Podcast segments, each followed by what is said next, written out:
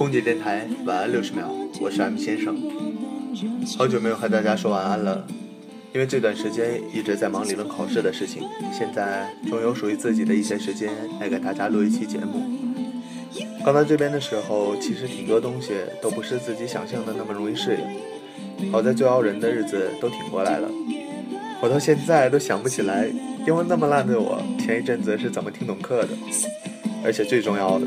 理论考试最后的结果居然是我过了，知道成绩的那天晚上，我乐得没睡着觉。所以，如果说你觉得快要泄气的时候，请记得，有这么一个没天分的我，也能变成现在这个样子。我们都在经历中长大，年幼时可以说出太多我不想，到了要对自己负责的年纪，要认真的问自己，我想成为怎样的人？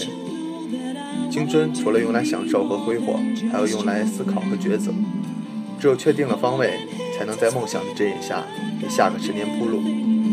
我是 M 先生，我在沈阳，我回来了，祝你晚安。